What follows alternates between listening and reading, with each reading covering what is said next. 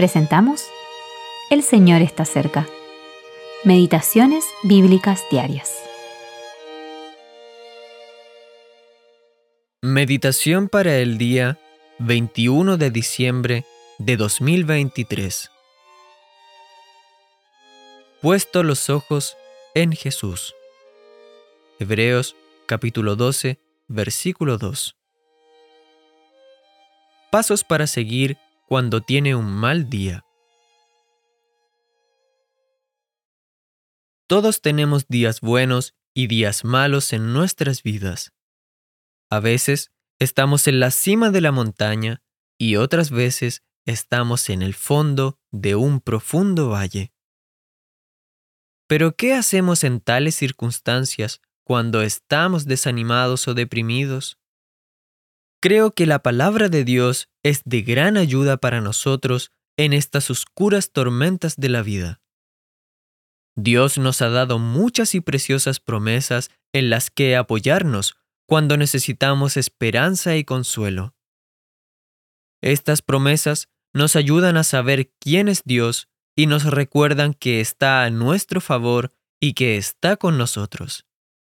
Él quiere elevarnos y lo hace a través de su palabra. Cuando nos enfrentamos a dificultades, cuando el miedo o las dudas parecen abrumarnos, podemos acudir a Dios en oración, leer su palabra y darnos cuenta de que Él quiere ser la fuente de nuestra fortaleza. He aquí algunos pasos para seguir. 1. Debe convencerse que Dios es mucho más grande, más inteligente y que le ama más de lo que usted pueda imaginar. Dios nos ama y siempre cumple sus promesas. Lea, subraye y memorice las promesas que le hace.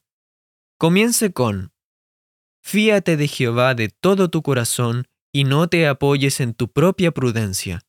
Reconócelo en todos tus reconócelo en todos tus caminos, y él enderezará tus veredas. Proverbios capítulo 3, versículos 5 y 6. 2.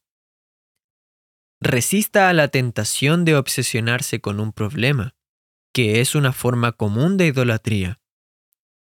Es muy fácil preocuparse tanto por un problema que se piensa en él mientras se come, se bebe y se respira. Sería mejor hacer de ello un tema de oración dirigiéndose a Dios, quien es el único capaz de resolverlo, echando toda vuestra ansiedad sobre Él, porque Él tiene cuidado de vosotros. Primera de Pedro, capítulo 5, versículo 7. 3. Encuentre su gozo y su paz fijando sus ojos en el Señor. Ocúpese de Él quién es, qué ha hecho y qué hará por ti. Céntrese en su poder, sus recursos y su presencia, no en su problema. 4. Hable con Dios frecuentemente.